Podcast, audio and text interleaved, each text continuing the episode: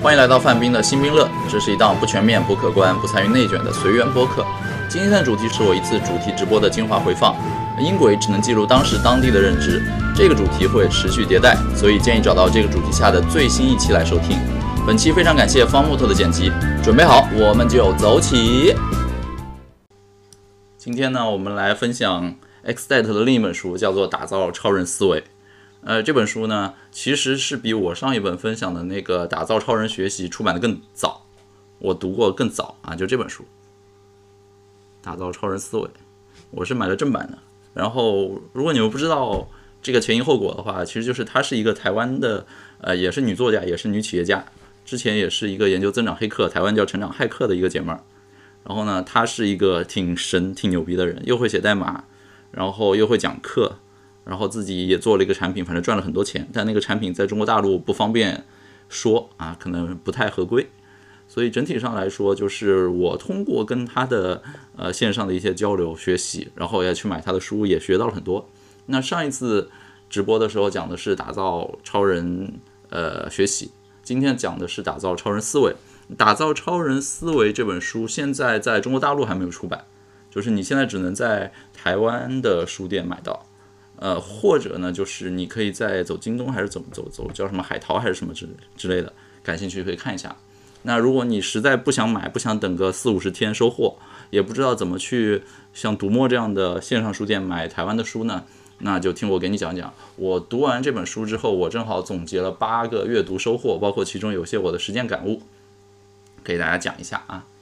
那先讲一下第一个阅读收获是什么呢？就是我，我想一上来先讲他引用过的一本书里的一句话，那段话对我来说也挺有感触的。他引用的书叫做《统计与真理》，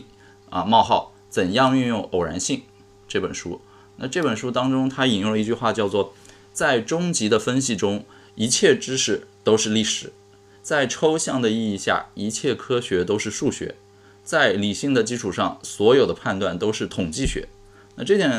呃，这句话就是我印象还蛮深的，而且还挺认同的。因为我们逐句来看的话，在终极的分析中，一切知识都是历史。你会发现历史一直是在循环的。你会发现，比如说现在 Web 二或者移动互联网太内卷了，有有一些人到了 Web 三，然后 Web 三的那个开始的打法跟 Web 二又很像，就是你一个很烂的东西，一个很普通的技术，随随便便做一下，但凡你能够做出点东西，就有 VC 能找上门，就有人上来想跟你合作。啊，就有人说啊，你这个东西怎么怎么样？我觉得很好，我给你拉这个投资人，人家对你估值怎么样？就轻轻松松。但是同样的技术，可能放在 Web 二里，可能放在以往的呃商业中，就是很微不足道的一一小块，你也得内卷，你也得九九六加班。这个是我这两天切身的体会啊。如果你们知道我在推特上做了那个东西的话，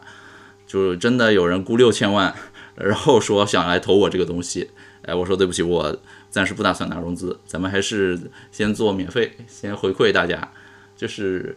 就是历史一直在循环，包括其实当现当当下的环境，你去读一九五几年到一九六几年的历史，真实的历史，有些东西你会发现是一样的啊，大的大的一些玩法、一些手段都是一样的，好吧？啊，如果不懂历史，哎，我今天有没有挂那本书啊？那个直播惯例挂一个呃那那本书在下面，你们没看过的话推荐一下。然后这句话里还有，在抽象的意义下，一切科学都是数学。这种让我想到那个元宇宙，你知道为什么？元宇宙的的元到底是什么意思？元其实是 meta。如果你在计算机科学当中，你经常会看到什么 meta 啊，什么 keywords 啊，什么 meta 的这些东西。meta 其实可以理解成是更抽象一个维度的一些信息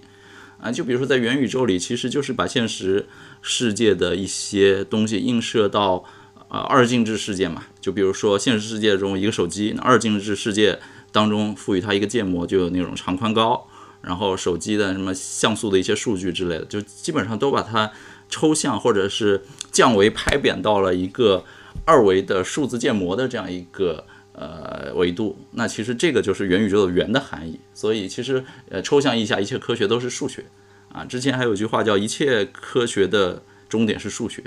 然后还有什么科学的终点是哲学还是之类的，反正数学是挺重要的一门学科。然后第三句叫在理性的基础上，所有的判断都是统计学。这个就是有很多牛逼的人，我真的认识很多牛逼的人，很多大佬，包括投资做得好的、德州打得好的，基本上都是统计学的专家、概率专家。啊，其实上两个礼拜还在跟朋友打德州的时候，就是手上牌先不管，先看牌池里多少牌，然后围绕牌池里有多少牌来算自己该不该跟这一把，或者说要跟的话，往里面加多少赌注，然后会算是二分之一还是三分之一，然后它的期望值是多少之类的。就是概率真的是一个很很重要的点。我是怎么说呢？自从那个呃怎么说疫情之后吧，更加看重对概率，对于反脆弱，对塔勒布的一些书其实是看的更多了。然后我们来一个玩一个小测试啊，就是这个 XZ 在书里面他列了一个一组概率，就是我如果同时抛两个骰子，你们知道这两个骰子和加起来概率最大出现概率最大的是几？出现概率最小的是几嘛？你们可以自己打到弹幕里猜猜看啊！你们猜猜概率最大是几？我给你们三秒钟，三、二、一，好，我来公布答案。两个骰子一起抛，它的和概率最大的是七。哎，我看有人答对了。然后接下来是什么呢？七的概率大于八的概率，八的概率等于六的概率，然后大于九，等于五，大于十，等于四，大于十一，等于三，大于十二，等于二。二是概率最小的。对所以其实有了这样一个东西之后，你完全可以把它作为是像大富翁之类的，或者是德州游戏的行动参考。这是 XDET 对于概率的一个小的例子。然后他还举了一个例子，就是在数学上的投资最佳解。就是有段时间他去研究投资嘛，他觉得通过数学上做概率投资最佳解，那他找到说能够买一个股票，什么是稳定长期获利的呢？他要去看那个 return on equity，就是 ROE 大于百分之二十的公司。然后找到这样的 ROE 大于百分之二十的公司之后，去连续投资二十年，典型的代表，比如说微软啊、贵州茅茅台啊、台积电，因为它是台湾的，所以买台积电，这个是他对于概率的另另一个应用的理解。然后他还说，就是如果说你要追求幸福或者财富的话，你要做哪三步？第一步就是定义你要的结果，第二步是定义你不要的结果。第三步是用概率决策，用公式来逆推。这个其实跟那个纳瓦尔的很多点是一样的啊，就是就是纳瓦尔宝典啊，这个还没出版。如果你们是第一次来的话，不知不知道的话，就是那个二零二零年疫情的时候，那个纳瓦尔的一本书的结集，在我公众号上也介绍，然后快要出版了，找的我来写那个推荐序。就是纳尔宝典其实当中有很多就是关于概率、关于人生的一些幸福追求的一些想法，就是你要知道自己要什么，但更重要的是你要知道自己不要什么。这样的话，当你不要的那些事物找上来的时候，你能够给自己去划定边界，你能够随时的去止损，你能够在一个东西在进行到演变到你不想要的样子的时候呢，提前就跟它叫停。所以定义你不要很重要。第三个就是用概率决策来用公式逆推。有人说让我再解释一下这个什么意思啊？其实其实还是挺简单的。比如说我前两天去买那个，我我我有八千块钱预算，我在想我是去买 OPPO Find。还是要不要买这个事儿纠结了三三五周，后来最后的结果是，就这两天三八节嘛，又是我老婆生日，最后就拿着一样的钱给老婆去买了一个 GUCCI 的小小的手机包。就是这件事儿，仔细想想背后就是概率嘛，就是你去买个 OPPO Find N，看了这么多评测，大概率一个是使用率不会高啊，这个这个也也是基于我自己也有另一台折叠手机嘛，我我知道这类手机实际使用不会高，也不会随身带。而且电子产品大概率会降价，然后这类东西降价，而且它那个屏幕又是折叠屏嘛，很很很大的情况下，就是那个折叠屏可能会损坏，然后赔钱，就是那个屏保，就是那个什么屏幕 screen care 会很贵，所以整体来说买这个东西的不幸福感或者不利不值得的感觉概率会比较大，而买一个呃 GUCCI 的小小手包给老婆呢，就是。既能够让她享受一段时间快乐，然后又一定会天天戴，然后又可以这个就怎么说，反正相对相对来说奢侈品还算能够保值增值吧。虽然八千块钱的东西也保值不了多少，啊，总比手机跌的慢一点。所以整体来说，就是一样的钱花在哪里能增加你的幸福感，能增加你的人生，就是这个钱的价值感。其实这本身也是一个赌，就是一个概率。所以有的时候就稍微理性一点，不要说一一头脑一热赚了点钱我就想去买电子产品。我给自己设置了很多这样的原则啊，像像现在的话，我不会买贴纸。像我是个宅男，以前我还会买贴纸，我现在不会买贴纸，不会买那种扭蛋，不会开扭蛋啊，然后不会去买手办周边之类的东西了。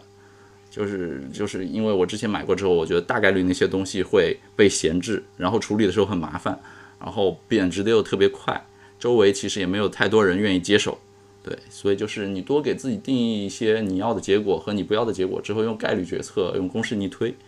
对，所以这个是这本书给我的第一个启发，就是再说一遍，在终极的分析中，一切知识都是历史；在抽象的意义下，一切科学都是数学；在理性的基础上，所有的判断都是统计学。那如果说你觉得这句话太长太难记，需要反复玩味的话，你就记住更理性一点。啊，更多时候理性一点，少做一点那种感性的决策。我身边真的有很多人，就是给自己贴标签，就说啊，范斌，我觉得你是一个理性的人，而我就是一个感性的人，怎么怎么样。然后他给自己贴了一个我就是一个感性人的标签之后呢，他就好像可以堂而皇之、明目张胆的去做一些很蠢的、很很很不理性的决策，然后给自己就自我安慰。我不知道这种就是这种怎么说，也不算是。优越感吧，就是你给自己贴这样一个标签干嘛呢？对吧？就是这个标签对你人生来说并没有太大的直接的好处。然后在大多数情况下，感性决策一定是有问题的啊。就是爬虫呢，你如果看过那个呃什么《快思慢想》，台湾版就《快思慢想》呃那本书，就是他讲的就是人天生就是呃左呃就什么第一第一脑就是呃爬爬虫脑，啊？就是。然后你通过你更理性的那种第二第二层思维，其实就是人类的社会脑啊，对，思考快与慢，对对对，啊，就是你不要用你的爬虫脑来思考问题，爬虫脑是帮你趋利避害，是帮你快速的感性的做出一些决策的。虽然大多数时候它是基于进化来的，在让你在生物生物生存上没什么太大问题，但是在人类社会你不动用点理性去进行思考的话，你真的会活得很。活的反正就不那么幸福吧，对不对？这个稍微扯得有点远啊，因为我真的看到身边太多给自己贴标签是一个感性的人，活得不是很幸福，所以我就要特别提一下。好，第一点，下面是《打造超人思维》这本书给我的第二个启发啊，这个启发就是 X Date 他总结了一下他对于大脑认知的理解，然后他总结出了他所谓的大脑的原理，或者说叫大脑的第一性，有八个小点啊，大脑它总结大脑。原理的第一个小点叫做单线程，这个其实很好理解嘛，就是很多时候不能够分散注意力，很多时候不能够同时去想两件事儿嘛，呃，还是要专注要聚焦，否则你如果分心，呃，你可能几件事儿都做不好，这个很很好理解。第二个，呃，效能很难提升，就是绝大多数时候你的脑其实是你的硬件嘛。对吧？就是我们通常说说脑，或者说所谓的心，那个只是基于你的硬件之后得出的一个算力，但本身是你的硬件，你的有多少海马体啊、突触啊，然后蛋白质啊、细胞啊、供血之类的，它是基于你硬件的能力。那这个东西短期内是很难提升的嘛？你要么就是吃点补品去健脑啊，要么就是多去思考，多去想事物之间的连接，来增加你头脑的突触，来让那个神经递质传递的更快一点，思考速度更快一点。但总的来说，这个就是要么很花钱，要么很花时间，不可能快速的去健脑，对吧？否则的话，就是人人就是我像黑客帝国一样下的下载一个数据到脑里，我就会打架了啊，这个是很不现现实，所以大脑的效能其实很难提升。第三个叫做大脑的注意力极为有限，几乎无法提升。其实跟刚刚说那个呃单线程有点像啊，就是讲注意力的。第四个叫做知识存储的空间有限，要是不及时编码会自动忘记啊。这个就是说那个艾宾浩斯曲线大家都知道嘛，一个东西你刚学，可能到第二天，呃，就你刚学不复习，到第二天的话，你对那件事的记忆力可能已经远低于百分之四十了啊。大多数你会在头二十分钟到一个小时之内忘掉大概百分之三四十的样子。对，所以有的时候就是要及时编码，把复杂抽象的东西去记简单。比如说之前研究记忆术的时候，咱们有那个记忆宫殿，我不知道有多少人知道，有记忆宫殿记忆术，然后有什么给给扑克牌去编故事啊，每种花色是一个什么阵营，然后每一个牌是对应的数数字是一个什么角色之类的，然后去编故事。啊，我我记得我当年还要记什么一到一百的时候，我会去编故事。啊，比如说四十九这个数字，我记得是那个魔兽世界里的施救四九，就是把每一个数字对应一个呃形象，然后在脑子里编故事，可以记得更快。啊，二十三当时就记得是乔丹，啊，就是类似这样的，就是给记忆去编码啊，加就是一些记忆学的东西。如果你去看那个呃江苏台的那个大脑的那个节目，叫什么来？最强大脑，对对，里面有很多技术。就其实本背后就是这些已经非常成型的全球比较有名的一些记忆原理啊。第五个小点叫做人类解题的方式是关键词搜索加上记忆匹配。啊，这件事儿我觉得我可能稍微有点不同的看法，但本质上其实都大同小异。就是你遇到一个问题的话，很多时候就是去模式识别，去找到这当中是不是有跟你呃过往认知中比较通用的模式，然后对它进行一个判断，然后调用以往的经验。就像你下围棋的时候，呃，专业的围棋家他不是看到一颗一颗的棋子，他是看到一片一片的区域，他是记住这块儿，记住那块儿。你让他回头把眼睛遮上，重新去复原的话，他能够给你就是复原一整片。但是你让他复原一个子儿，他可能就复原不了。所以很多时候就是模式识别、关键词搜索加记忆匹配。啊，第六个小点叫做情绪会压倒理智。因为处理情绪的优先级高于理智，这就是我刚刚说那个思考快与慢里的嘛。就是大多数时候，你的第一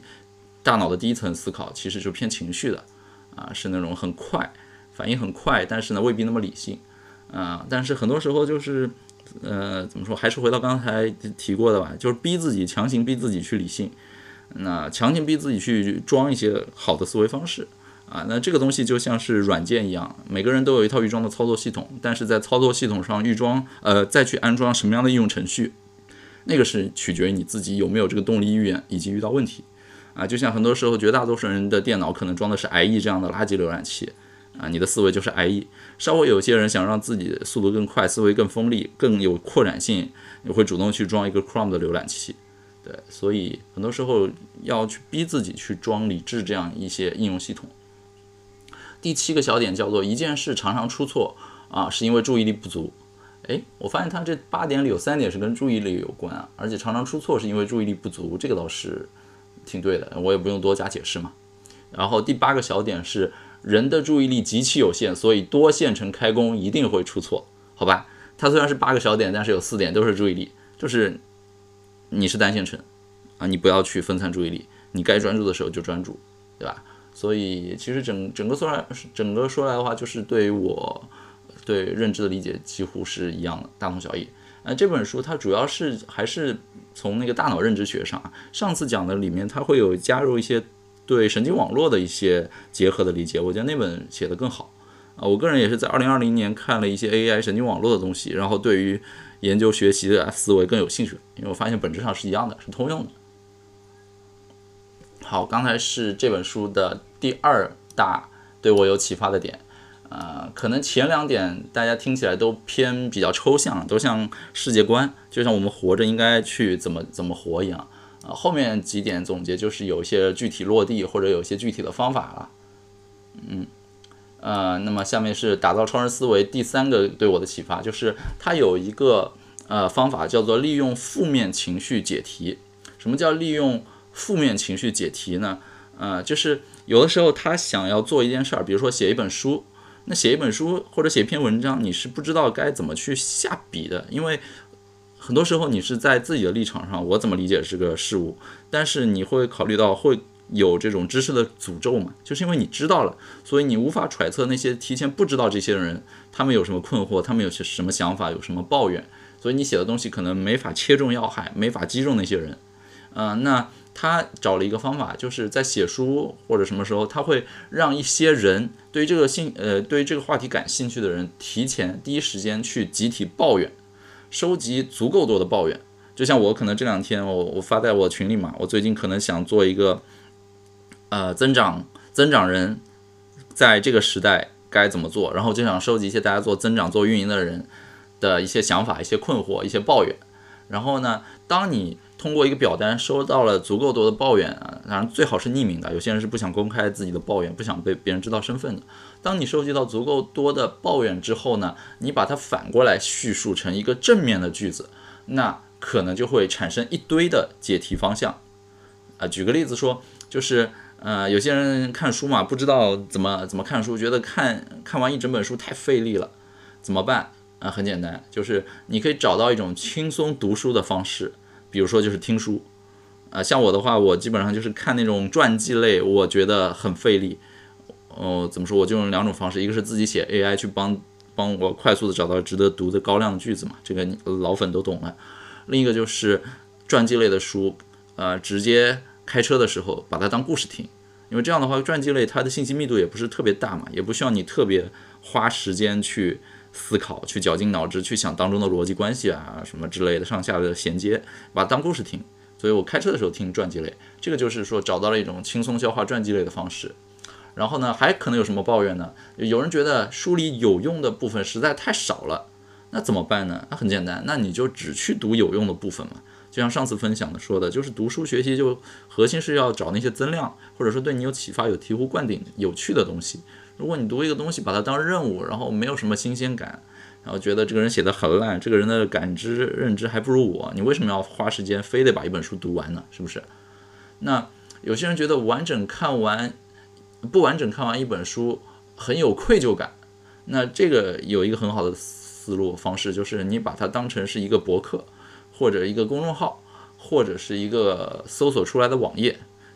那你就知道你没有愧疚感，我就跳着读嘛。有人会真的把公众号从头到尾一字一句全部看完吗？你如果公众号不可能的话，你为什么非得把书一字一句从头看到尾呢？你就跳着读，只读你有感兴趣的东西。像我上上周末的时候，上周五去多抓鱼买了六七本书吧，花了才才花了两百五十块钱左右，然后大概买了八九本书，那八九本书我花两天时间基本上看的七七八八，就非常快啊。那书里的一些经验，最近也可能做一些直播分享给大家。总的来说就是不要有个愧疚感啊，你去多抓鱼买书其实更没有愧疚感，本身就很便宜的书。也不会说，哎呀，我花五五十块钱、六十块钱买一本崭新的书，不读完的话很没有敬畏感啊，然后，嗯，很浪费钱。你看多抓鱼一买一本书可能也就十几二十块钱，然后也是旧的书，你也不会想要收藏，买看完之后消化一下，做做笔记，就想把它转卖出去，所以完全没有愧疚感，就直接大量买、大量看，看完之后大量淘汰，就就 OK 了。所以整体上来说，就是用这种。负面情绪，然后把它转化成正面情绪来解题，很多时候就你就会发现，你就知道该怎么去解决这个问题了。对，这个是他这本书对我的第三个比较大的启发。好，然后接下来第四个呃有意思的启发，就是他总结了一个他快速写书的步骤。嗯，听过上次的分享的应该知道吧？就是他他会给自己定一个一天写完一本书的目标，然后他实实战中也做到了，就真的是。过年可能十几二十天写完一本畅销书上市，那他怎么能够快速写书的呢？呃，他把它分了几个步骤啊啊，第一步叫做通过常见的问题找出答案，据此来确定章节架构。那就跟刚才说的上一点有点像，就是你先收集一堆问题啊，你先不要自己埋头写，先知道一下这个市场上对于这个话题有哪些问题。你收集多足够多的问题，分门别类，打好标签，理好当中的一些逻辑关系之后，你就知道。该怎么去对一本书做谋篇布局？呃，一本书其实，呃，因为我写过畅销书嘛，我知道，就一本书其实除了它内容质量真的好以外，它的谋篇布局很重要。一个成功的谋篇布局，哪怕内容跟不上，但是先看那个目录，先看这个架构啊，如果比较科学的话，这本书，呃，基本素养已经保证了七七八八，就是不会不会太太差。呃，一本书真前期章节很重要，对。然后它的第二步是什么呢？第二步就是每一章的文本用比较快的录音来写作，然后手打优化。这个是我目前没有尝试的，因为有的时候我的语速太快，然后可能会夹杂一些专业行业术语，或者说中英文掺杂的话，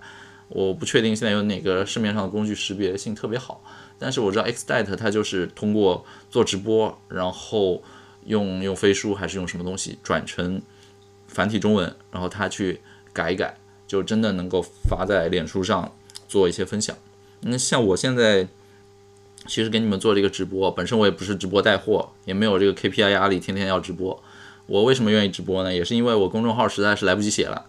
啊。公众号为什么要写呢？是因为有广告商他愿意投广告啊，有有人愿意投广告，总归得维系吧。那有人愿意投广告的话。你不能全是广告，你就得有点干货，所以有的时候我就得憋一些干货。但是我发现根本来不及写，写作速度太慢，跟不上广告的速度，于是我才开始就是通过直播来把一些想说的东西说出来。然后在直播的过程中发现，哎，反正一样要直播。有人问我说没没来得及看怎么办？想要回看，我就自己顺便录了一下，发给社群里的朋友。那这些想要回看的朋友，呃，拿到了之后呢，我想反正我视频也有了，我就去开了一个油管频道。我就正常传油管，也不追求涨粉，也不追求怎么样，我就反正一样一一样在做，我就传上去。那传了油管，传了一段时间之后呢，发现好像播客也是一个挺好的渠道嘛，因为我自己开车会听一些东西，我发现有的时候我想复复习以往自己自己的一些分享出去的东西，再自己回听自己，发现还是很有收获。比如说我回听半年前自己做的那个读书的分享，我说哇，原来那时候我是这样想的，想的真好，我要坚持这个理念。对，所以我在想，如果只是油管的话，开车的时候就听不了。那既然这样，就发一个小宇宙吧。所以就把小宇宙也一起开了，把音频给录进去了。然后你就发现有网友自发的去写一些 show notes，或者说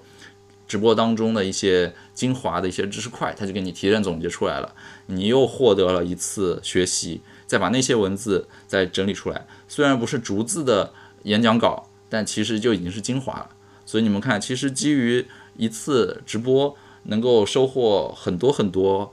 有外部性的一些输出，然后这些东西最后又会反哺到你自己啊。有些人如果靠这个东西去攒粉、去带货，对他来说有物质上物质上的收益。像我的话，我就追求这个督促我去学习、去复习，就就很好。对，所以就是呃，反正 Xdet 它是用录录音视频加录音啊。我我现在也挺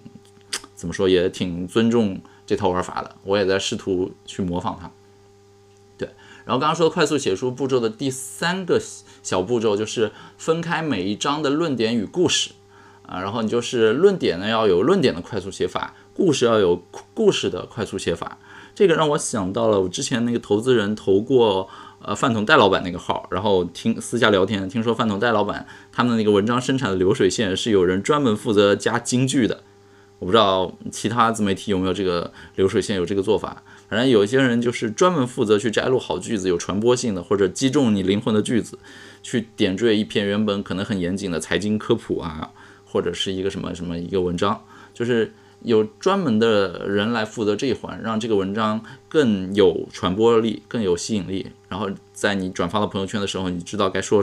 就是转发语提前给你写好啊。我觉得这个还真的就是去把一本一个文章或者一本书拆解成流水线的一个很有意思的做法。对然后第四小点呢，就是它会借用视频或者 PPT 的分镜原则，让内容更加饱满，或者说并且去控制长度。哎，这个我觉得跟呃写文章也好，跟做线下直播培训、线上培训一样，就很多时候那个 PPT 啊、分镜啊这些东西，本质上都是对于用户心流的一个把握，对于用户情绪啊专注力的一个控制。这点是呃，其实后面有一个要分享，跟这个很像。而且说一个题外话，就是你们知道鸟山明为什么这么牛逼吗？我我是龙珠的爱好者，然后呃，我专门去研究过鸟山明。就鸟山明他的作品为什么这么国际化啊？就是因为他在那个时代有其他一些漫画家没有的一些特质。就比如说鸟山明他是工业设计出身，那工业设计要求什么呢？要求就是你能够快速的把一个东西啊给它工业化。其实说白了就是有点像商品化。你在做一个设计，你在绘图的时候，其他人可能随随便便画一个东西。鸟山明的工业设计功底决定了他画的东西很容易被商品化。就像七龙珠早期的时候，封面上有很多的载具、交通工具，它是很喜欢画交通工具的。那很多你看到今天为止，世界上还不断的在出新的正版周边，就是鸟山明当初的一些载具。然后包括他很多作品里有大量值得挖掘的一些点，什么阿拉蕾里面一个扒一个过场扒在。呃，树上的一只蝉啊，一一只长着猪身体的一个一个人啊，什么都可以被商品化，就是因为他有这样的功力。然后刚才说到为什么要扯到鸟山明呢？因为鸟山明作品还有一点非常容易国际化，就是他很喜欢看，一个是好莱坞电影、好莱坞大片，然后一个是中国的功夫片。他将这两者的优势，就是好莱坞大片的那种电影感、那种质感、那种分镜，和中国功夫和那个李小龙结合起来。然后就是既在亚洲市场很有市场，同时又轻轻松松能够吃下欧美市场，啊，为什么鸟山明的作品能能全球火爆呢？就是因为符合全球人的审美，这个就真的很厉害。然后像呃七龙珠，你去看它真的，我我前段时间又重新看了一遍，那七龙珠它整个的那个分镜啊、打斗啊、流畅程度，真的是让你觉得一顺到底，非常丝滑。相比之下，你看现在新的连载就是找了一个叫什么风太郎的艺名，叫风太郎的一个画家画《龙珠超》，龙珠超》的漫画真的画的跟屎一样，就真的是连最基本的电影分镜的原则就都没有，就同一个动作，呃，那个分镜那个镜头正反正反来回切，上下左右来回切，让人根本搞不到搞不懂方向是在哪，就让人很跳戏。对，所以这个本质上跟写书、跟你做视频做一个脚本、跟你做任何就是一个信息流灌到别人大脑里的信息流是一样的，就是你得去把握正确的信息，再用正确的节奏，呃，然后流正确的流进别人的大脑。这当中呢，对于这种节奏啊，对于分镜啊，这些内容饱满啊、时长控制啊，都是需要非常精密的啊。这点我觉得是给我一点很好的启发。好刚刚说的是这本书给我的第四个大启发吧，一二三四，对，第四个大启发。然后第五个大启发是什么呢？就是呃，X 代他之前还做过一段时间的财经的公众号，然后呢，他发现就是聘请来的一些写公众号的小编呢，根本写不出财经类的专业文章，就很痛苦，在专业性和那种公众号的调性之间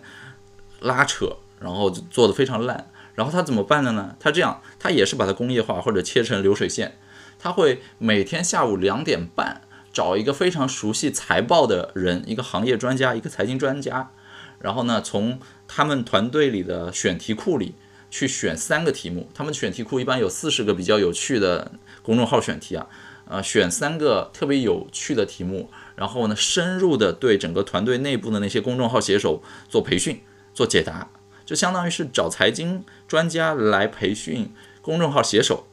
然后这些写手在经过这个培训之后呢，他们会将那个培训录音的课程转成文字稿，然后他们去编辑那个文字稿，然后再再加点润色，再加点公众号该做的一些手法，把它变成有传播性的东西，加点表情包之类的。所以你看，其实他就把公众号写专业财经科普这件事拆分成了两环节，第一个环节就是让专业专业性来。呃，怎么说？就是提升专业性，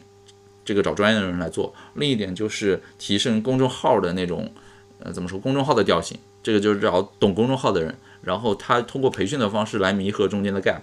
来让这两件事儿比较无缝的衔接在一起，最终就是产出的文字质量就还 OK，啊，既有专业性，同时又又适合公众号这个语境。我觉得这个思路可以用在很多地方的。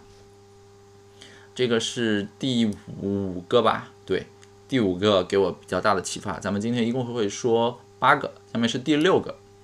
呃，第六个也是他出去做培训的时候总结出来的一个经验，就是他总结出来如何让那些接受他线下培训的人上课不打瞌睡，始终高度专注，能学到一些东西呢？他的答案是，关键就是上课一开始就让让学生知道今天要学什么，然后可以不学什么。自己正在学哪些，并且可以在记忆消失前保留自己喜欢的知识。那举个例子，一上来他会首先让学生分组，然后一开始就发那种满满都是字的讲义，然后他会让学生花十分钟时间速读，快速的读完这个讲义，然后在讲义当中圈出自己觉得最有趣的三个重点。然后呢，在他正式开始讲之前，他会花五分钟时间让这些学生跟坐在旁边的其他陌生的同学去打招呼。然后分享自己想来解决的问题，以及讲义上的有趣的重点。你看这个其实就就很好嘛，就像小组互助学习一样，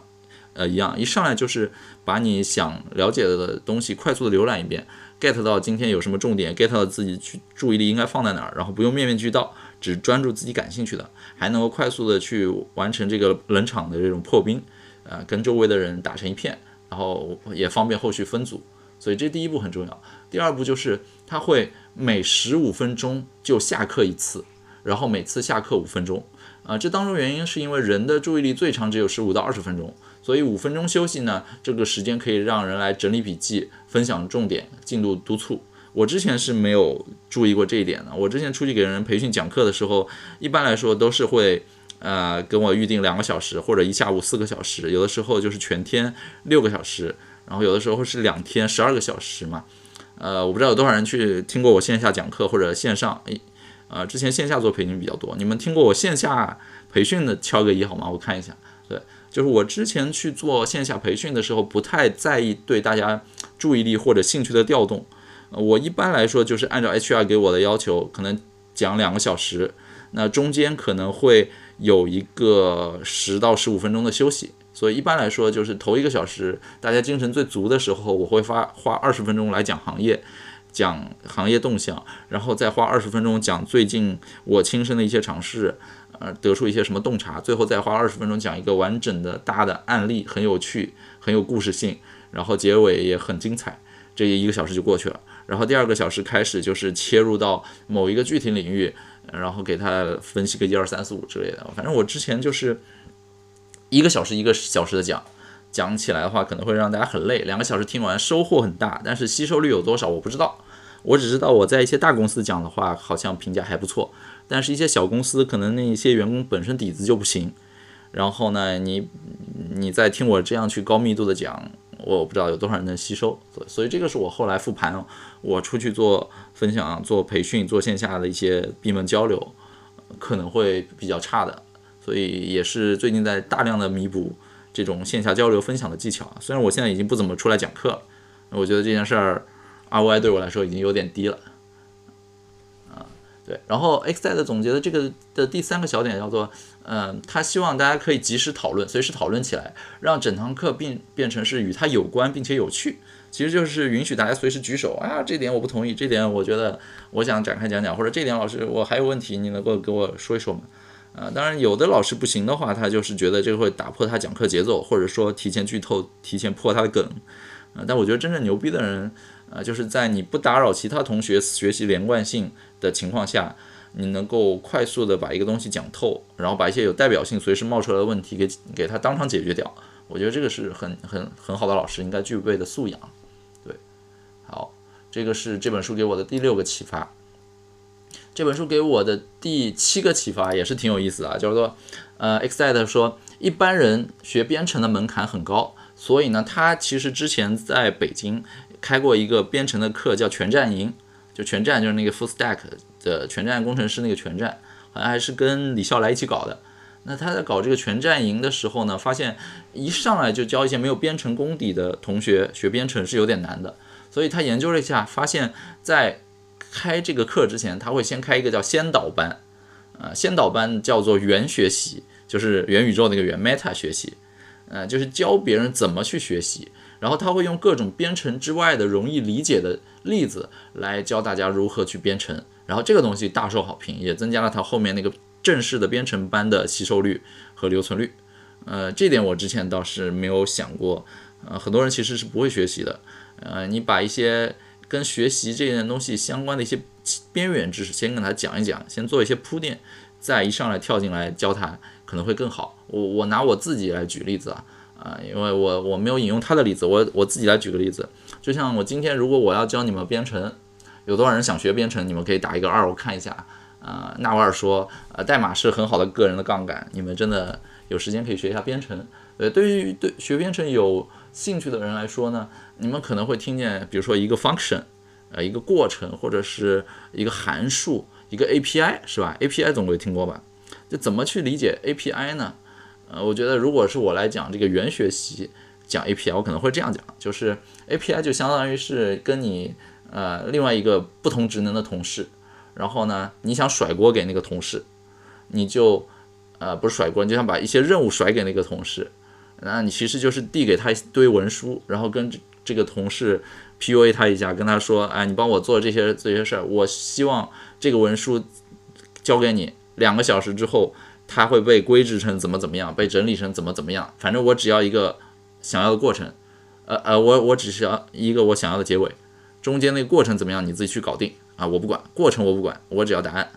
最后那个同事两个小时之后，真的就把你想要的那个规制很好的文件交给了你。这个东西本身就是有点像 API，就是我就只要去负责调用它，然后我知道传递给它什么，至于这个当中是怎么实现的，中间做了点什么，你不需要了解。然后最后，他按照你要的格式把这个东西再传递回到你这儿，你去用就好了。所以这个东西本身就就是编程的 API，或者就是一个函数啊。我我不知道你们能不能这样说，能不能理解？反正懂编程的同学，我应该没在瞎说吧？本质上就是这个。对，所以就是教别人怎么学习这件事儿，还是挺有挺有帮助的。就是很多时候，很多人学学不会编程这件事儿，买本编程书来看看翻翻，一上来就头昏脑胀，就是因为对于写编程书的人来说，他们就觉得好像一上来教大家去打印一个 print，print 一个 hello world，或者说什么 if 啊 else 的这种条件控制语句，好像是编程里最简单的东西。但这种所谓最简单，这真的前提是你自己已经会写代码，甚至你会写好几种代码。然后任何语言、任何代码上来约定俗成就是写个 hello world 或者。呃，什么赋值啊，条件控制啊，你就觉得太简单了，把从这儿开始。但是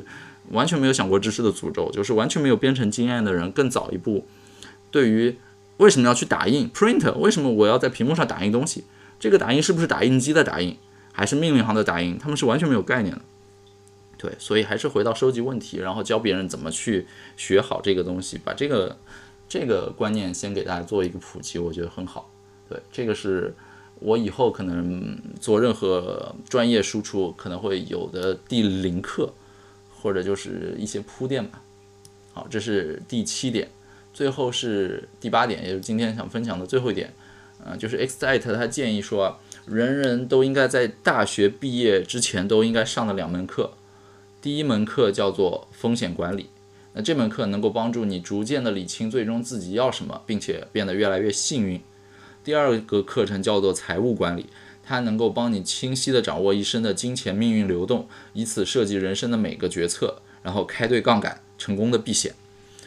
我觉得就非常好。然后这两点都是我过了三十岁之后，我才觉得之前没有做好啊。就像风险管理，其实有的时候你不管是开公司啊，还是做投资啊什么之之类的，呃，之前都是，呃，买一个东西，买，比如说买买一只股票，买一个什么东西。买了就买了，然后就天天在那放着，也不设一个止损点，或者说一旦它跌到某个仓位，呃，价格自动自动卖，就没做这件事儿。所以之前那个 B 站涨到最高一百三四十的时候就很开心嘛，觉得它可能还会涨，但是没有一点点的去设一个卖单的位置。然后你看，叫 B 站现在跌得跟狗一样，估计三十不到了。这今天什么中概股啊、A 股啊，还是什么的，反正美股都在，唉，都都很惨，B 站行业很惨。我看了一下，尼奥最火的时候，就是那个蔚来汽车最火的时候，二零年、二一年好像是五六十块钱，甚至上到一百。刚才瞟了一眼，好像只有十五美金了，就非常惨。百元阿里，对，就中概互联嘛，中国乞丐股互相可怜。对，所以就是风险管理，然后财务管理，呃，财务管理真的挺重要的。我专门去，一个是研究投资知识，一个是财务配置的知识。你的个人财产怎么配置比较安全？像现在，如果说你 all in 在股票上，就会很惨。你如果分散在股票啊、债券啊什么，可能会好一点。如果你留着现金，可能是最好的，在当下这个市场。对，所以就是多去研究一些这几点吧，对你的人生可能会很有好处。好，我刚刚应应该总共就说了八点了吧，然后最后再给大家总结一下这八点，快速过一下。第一点就是，呃，去尊重历史。然后多去研究数学，还有统计学，这个对你的人生能够更幸福或者更好的理解这个世界，呃，理性理解这个世界有帮助。第二点就是理理解你大脑的运作模式，大脑很难去短期快速提升，然后呃，大脑很难去多线程开工，所以去研究如何学习，研究你大脑运作的原理，或者说去看一些神经网络的知识之后，就是如果你懂编程啊，懂懂技术的话，把那个东西用在呃学习当中是一样的。第三个就是利用负面的情绪来解题，就是一上来先产生一堆抱怨，然后想象这些抱怨的反面意味着什么，你可以从中抓住什么机会。然后第四点就是快速快速写书的步骤，核心就是先确定架构，然后呢用录制的形式来输出，然后整理文字，最后分清楚观点和故事往里面分别填充，以及用视频或者 PPT 的分镜原则让内容饱满，就是这一点一。二三四，这是第四点。第五点就是公众号写作的时候，能够找专业的一部分人负责专业性，一部分人来负责它的趣味性，或者说公众号语境这个话题性、传播性。呃，第六点就是给学生上课，线下上课的时候要注重大家的这个吸收率，比如说十五分钟就下课一次，一上来就发全是内容讲义，让大家快速的找到今天想学的重点。第七个呢就是。啊，在学习某件事物之前，先去预学习或者原学习，就是学习如何学习这件事儿，然后再正式的开始去接触一个你完全不了解的全新的领域，防止自己太早就半途而废啊。然后最后一点就是要对于人生的风险管理和财务管理更上心，尽量在你人生的早期阶段更早一点，最好是刚毕业或者刚在学校的时候就去研究这些东西。那这些都是有长期复利性的东西啊，尽早学对你有好处。本身就对纳瓦尔跟纳瓦尔是很高度一致的。我再次安利一下，虽然这个书还还没有出，可能四五月份会出。好吧，那以上就是对于郑一婷的这本《打造呃超人思维》我的八个学习的一些心得理解，呃，希望对大家有帮助。